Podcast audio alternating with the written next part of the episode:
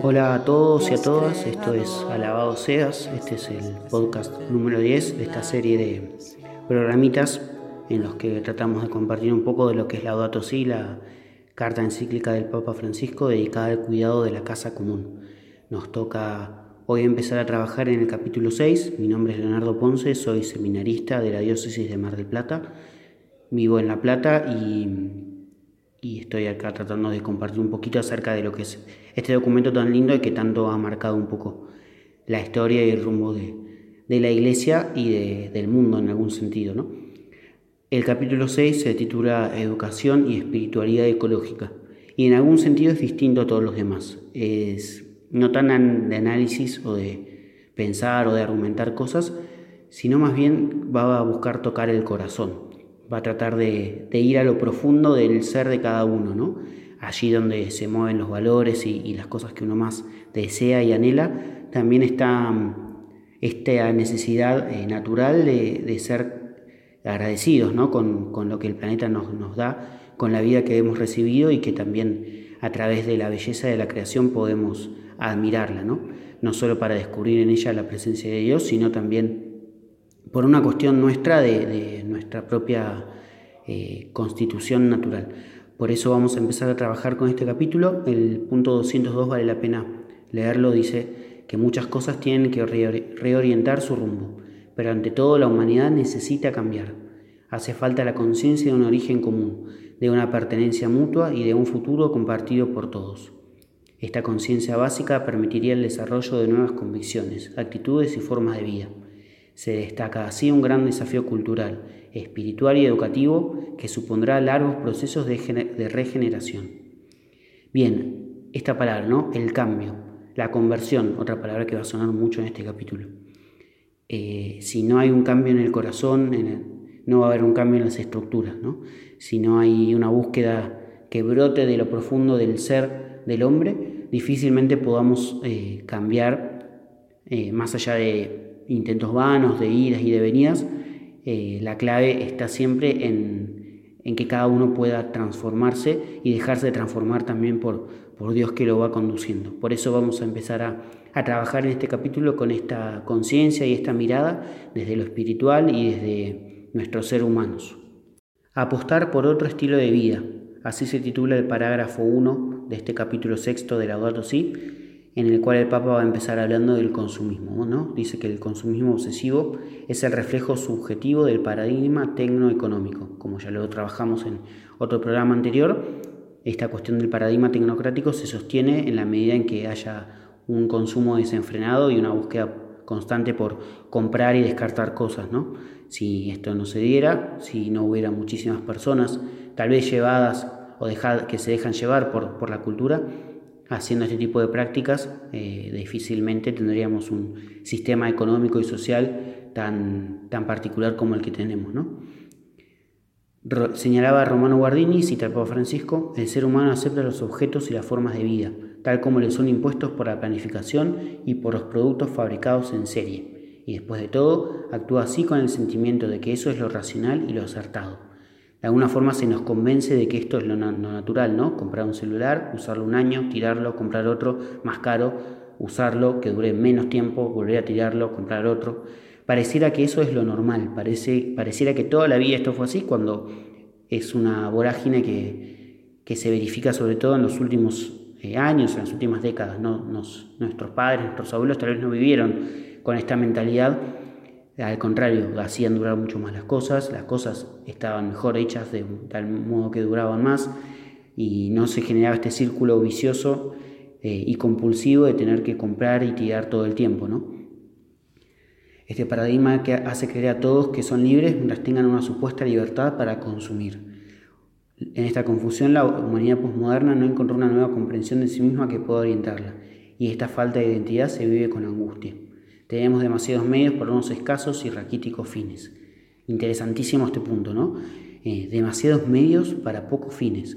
Parece que tenemos demasiadas herramientas, pero poco trabajo. Demasiados caminos para tomar y muy poco para poder elegir y abrazar definitivamente. Pareciera que la vida se desenvuelve en, en el usa y tira constante Eh, y no se aplica solo a las cosas, sino también a los vínculos, a los proyectos.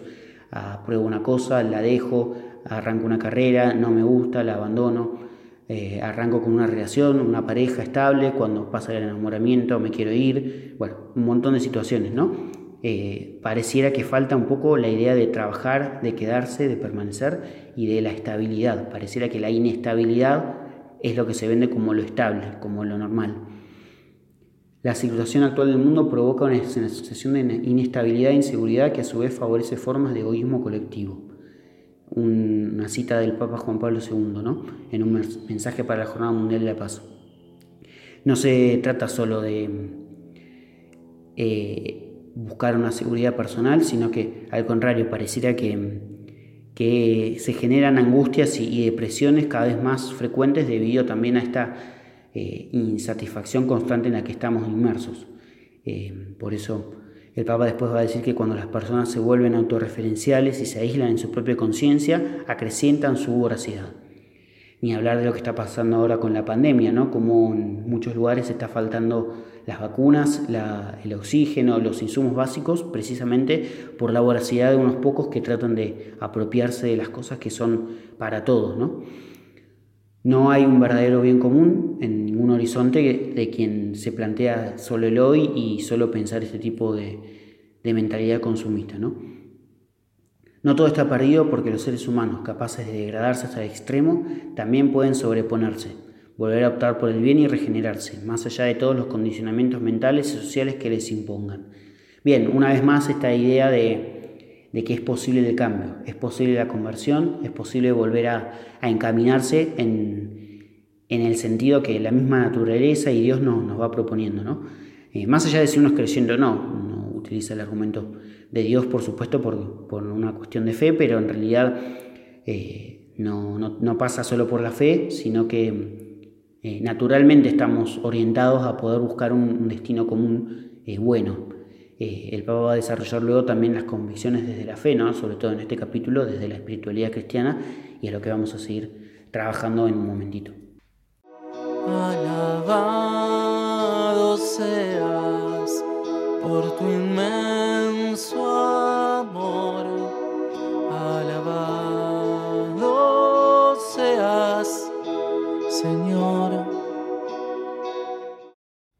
Ahora vamos a compartir esta canción de Alejandro Lerner, se llama Cambiar el Mundo, bastante conocida, que ha sonado mucho en, la televisión incluso y que mm, un poco también nos sigue motivando en esta idea del, cambio, ¿no? Como empezando por nosotros podemos generar un montón de, cambios a, nuestro alrededor que se van difundiendo y de los que también la sí nos enseña, así que por eso compartimos la canción y después continuamos con nuestro recorrido por este capítulo.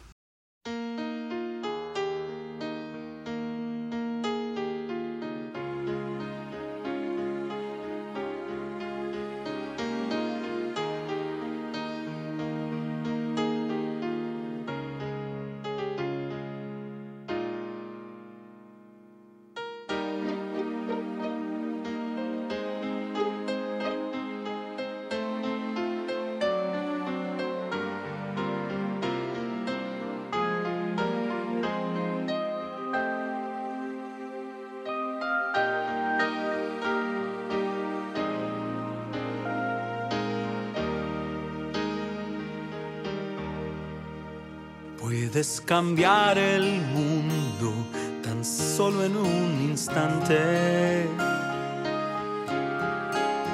Puedes cambiar de rumbo si quieres que eso pase. Puedes mirar adentro tu sentimiento, el universo traerá tus sueños cambiar el mundo empieza por ti.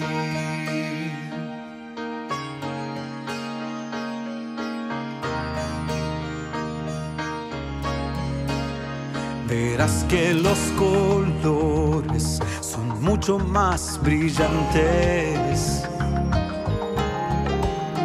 Verás con otros ojos la magia en todas partes. arriba y adelante, se ven los horizontes. Si el sol también renace, renacerán los hombres, cambiar el mundo.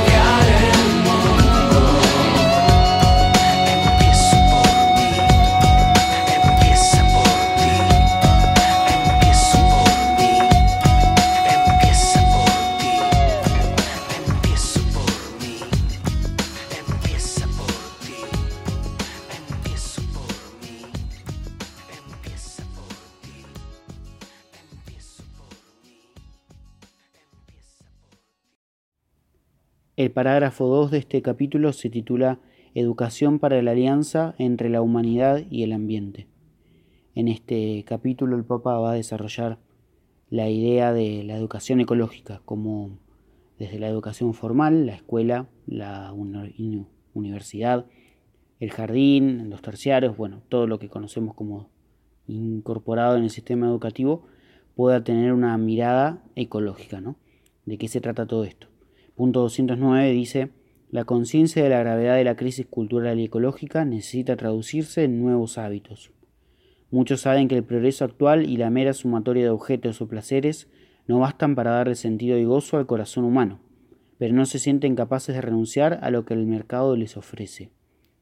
Qué interesante, ¿no? Esto porque muchas veces, aunque en nuestra mentalidad, en nuestra cabeza o incluso a nivel cultural comprendamos que mm, no todo pasa por el consumo, sin embargo nos dejamos llevar muchas veces, ¿no? Y es un poco la falta de virtud que hay en el fondo. Falta generar hábitos, falta construir el modo de, cambiar eh, interiormente, ¿no? Eso es lo que mm, muchas veces no, nos queda un poco corto y lo que tratamos de, de, de fomentar, ¿no? Desde esta educación. La educación ambiental ha ido ampliando sus objetivos, dice después en el punto 210. Si al comienzo estaba muy centrada en la información científica y en la concientización y prevención de riesgos ambientales, ahora tiende a incluir una crítica de los mitos de la modernidad basados en la razón instrumental. el individualismo, el progreso indefinido, la competencia, el consumismo, el mercado sin reglas. Y también a recuperar los distintos niveles del equilibrio ecológico, el interno con uno mismo, el solidario con los demás, el natural con todos los seres vivos, el espiritual con Dios. La educación ambiental debería disponernos a dar ese salto hacia el misterio, desde donde una ética ecológica adquiere su sentido más hondo. Bueno, súper interesante también, ¿no? Como, como, el Papa Francisco también reconoce un avance en, en la educación de, de, estos últimos años, ¿no? Ya no se trata solo de concientizar o de proponer obras sencillas y aisladas, sino también empezar a, a transformar la mentalidad, ¿no?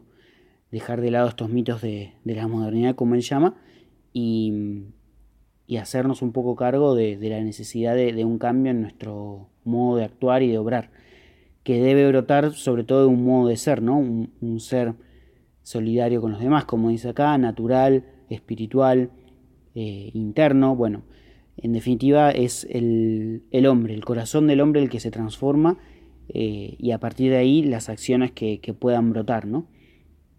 Esta educación llamada a crear una ciudadanía ecológica a veces se limita a informar y no logra desarrollar hábitos. La existencia de leyes y normas no es suficiente a largo plazo para limitar los malos comportamientos, aun cuando exista un control efectivo. Bueno, acá mmm, podemos de alguna forma eh, hacer una crítica a las organizaciones ambientalistas que muchas veces se limitan a, a plantear problemáticas, a protestar y a buscar iniciativas que pueden ser muy buenas, pero que no terminan de, transformar la mentalidad, ¿no? Muchas, aunque podamos hacer una donación o, sumarnos a una protesta, eh, eso si no brota de, un corazón convencido, eh, difícilmente se pueda sostener en el tiempo o pueda eh, realmente cambiar en, en, lo profundo. Nos pasa muchas veces a, los cristianos y ha pasado mucho desde que se publicó el Laudato Si hace seis años, que mmm, tendemos a, a, asociar lo ecológico con, con, una serie de iniciativas, ¿no? Como hablábamos en otro podcast, las cosas que podemos hacer en casa.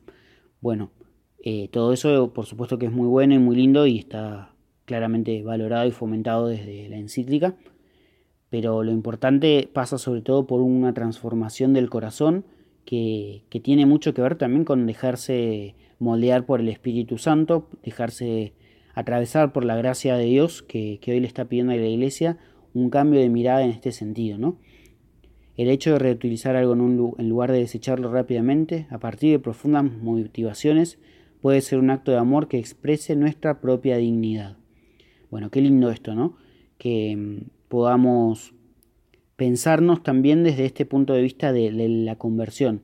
Después vamos a hablar más adelante, más en específico, ¿no? De, la conversión ecológica, pero mientras tanto, ir eh, preparando de algún modo el terreno para, para que la ecología no sea solo un cúmulo de acciones, sino sobre todo lo que brota de un ser transformado.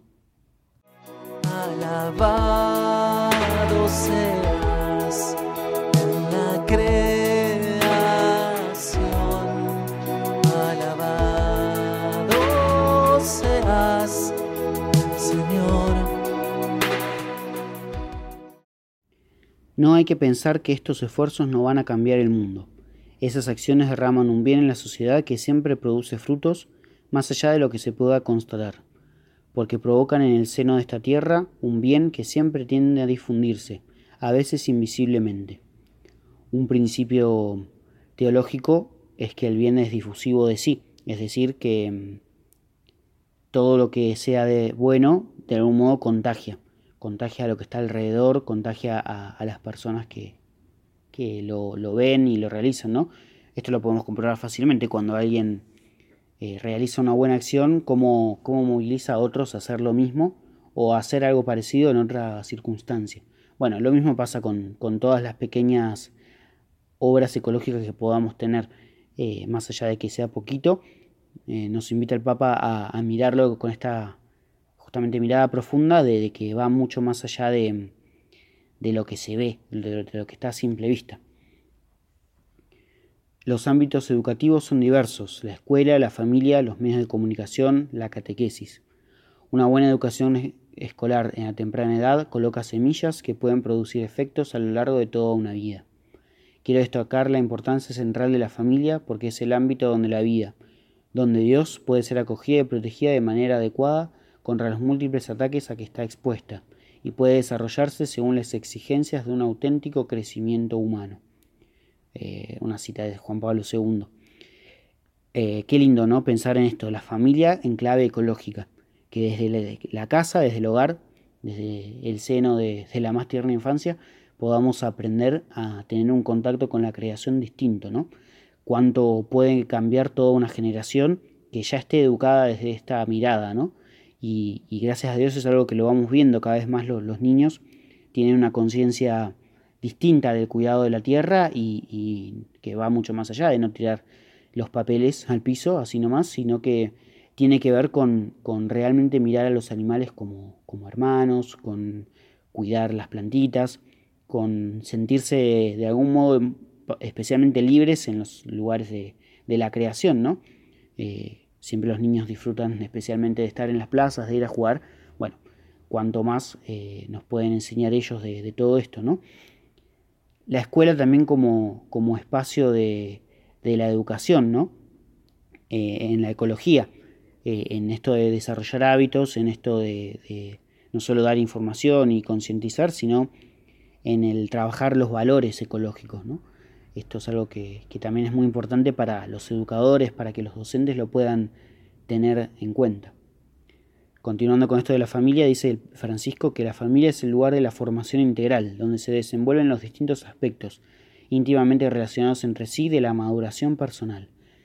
Bueno, no es solo el crecer en lo ecológico, sino en, en todo aspecto, ¿no? La familia es el lugar donde aprendemos a ser personas, donde nos forjamos como personas y por eso, por eso ser personas también en clave ecológica es, patrimonio justamente de, la familia. Punto 214 dice, a la política y a las diversas asociaciones les compete un esfuerzo de concientización de la población, también a la Iglesia. Todas las comunidades cristianas tienen un rol importante que cumplir en esta educación. Espero también que nuestros seminarios y casas religiosas de formación se eduque para una austeridad responsable, para la contemplación agradecida del mundo, para el cuidado de la fragilidad de los pobres y del ambiente. Precisamente el movimiento de ecoparroquias es algo que, viene creciendo en estos años, ¿no? Algunas parroquias, eh, alentadas por sus grupos de, laicos y también por los pastores, han tenido un viaje hacia, hacia lo ecológico cada vez más fuerte, no solo en lo que hace a concientizar y organizar charlas, sino en el hecho de tener un montón de, iniciativas que favorecen esta conversión del corazón, ¿no? desde lo espiritual y también desde lo apostólico. También es, un, es muy lindo ver esto cómo se empieza a dar en las casas de formación, ¿no? en los seminarios. En el caso nuestro, en el Seminario de La Plata, este año empezamos a, trabajar desde lo que es el compost y y la separación de residuos ya un poco más oficialmente, pero sobre todo a partir de seminaristas que, tienen interés y que tienen una cierta conciencia y que van motivando a los que vienen, ¿no? Y eso está bueno, ver cómo los más jóvenes también eh, impulsan a, la comunidad de los más, más grandes.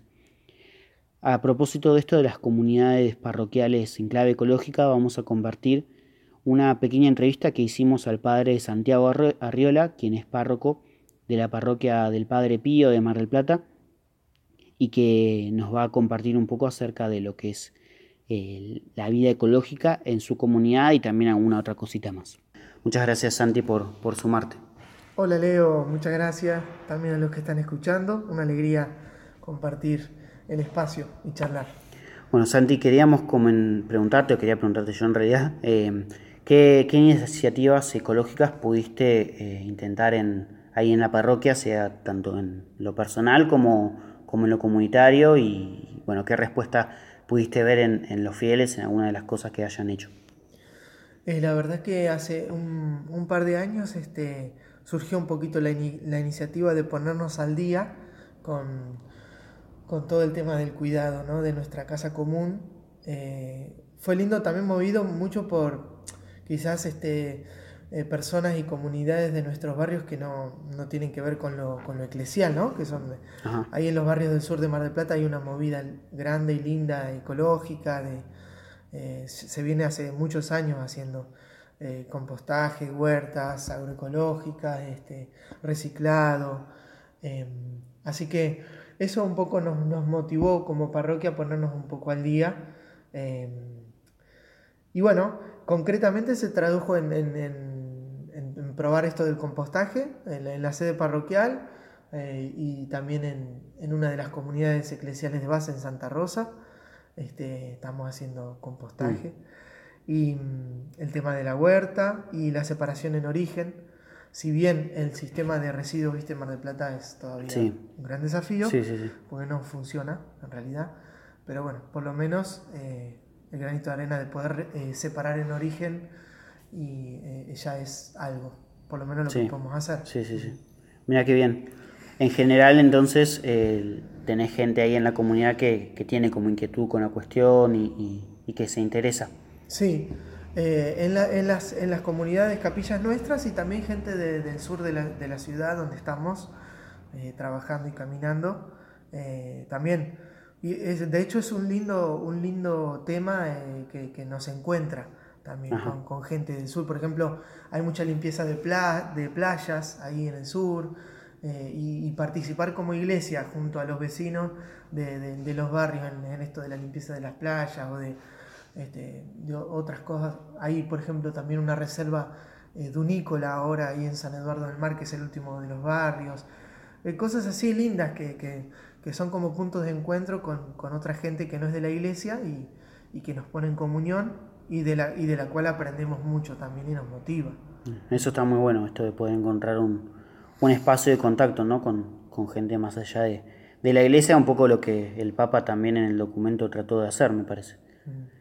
Eh, ¿Crees que es eh, posible que haya una pastoral ecológica más armada a nivel diocesano, a nivel in- in- intercomunidades y demás? Estaría buenísimo. no lo había pensado, pero me parece re buena idea, sí. Creo que sí, sería muy bueno. Muy bueno, porque es muy actual, muy urgente, eh, muy sano, creo también, en relación a nuestra vida incluso de fe, ¿no?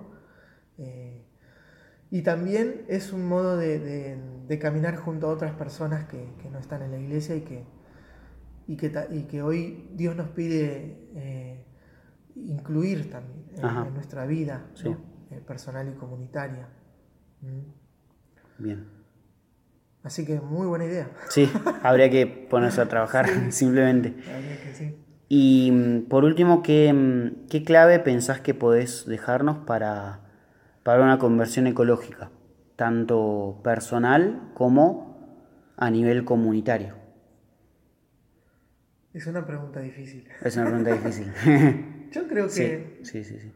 A mí personalmente lo que más me motiva es esto de la espiritualidad ecológica, como la plantea el Papa en la encíclica, y en, en relación a toda la, la tradición linda que tenemos de, en la iglesia, en la, la tradición espiritual de la iglesia, por ejemplo, en santos como en San Francisco, creo que Mm. tenemos mucho ahí, ¿no? De, Sí, O sea, cuando, cuando, cuando descubrimos que, que el valor de la, de la belleza, eh, de, de la creación y la necesidad del, del cuidado de eso como algo sagrado, eh, que forma parte de lo que somos, eh, es mucho más fácil después separar la basura en origen. ¿no? claro, tal cual. No. Pero creo que ah, para nosotros en la iglesia lo más lindo es, es conectar con ese espíritu contemplativo eh, de, de San Francisco y de, de tantos santos que, que han sabido cultivar esa espiritualidad ecológica sin ese nombre, pero como una espiritualidad integral, ¿no? Mm. Si, si, si enganchamos por ahí me parece que es mucho más, eh, más fácil después, las consecuencias concretas que, que eso tiene en nuestra vida personal y comunitaria. Bien. Bueno, muchas gracias Santi por, por tus palabras, por estas ideas muy interesantes que nos de- dejan un poco también para, para seguir compartiendo y reflexionando. Muchas gracias. a vos, Leo. Un abrazo grande.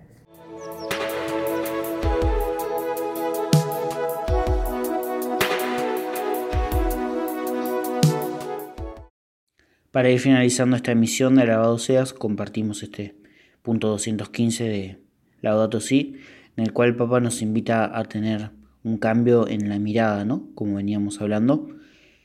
Al mismo tiempo, si se quiere conseguir cambios profundos, hay que tener presente que los paradigmas de pensamiento realmente influyen en los comportamientos.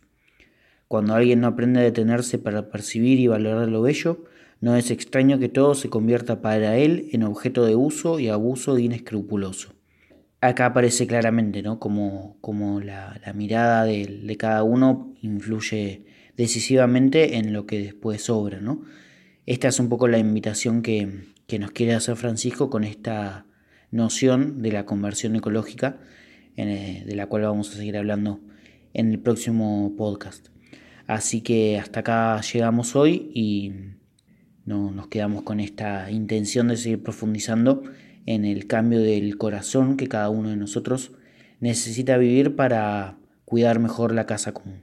Muchas gracias a todos y a todas por sumarse y nos estaremos encontrando en una próxima emisión de Alabado Seas.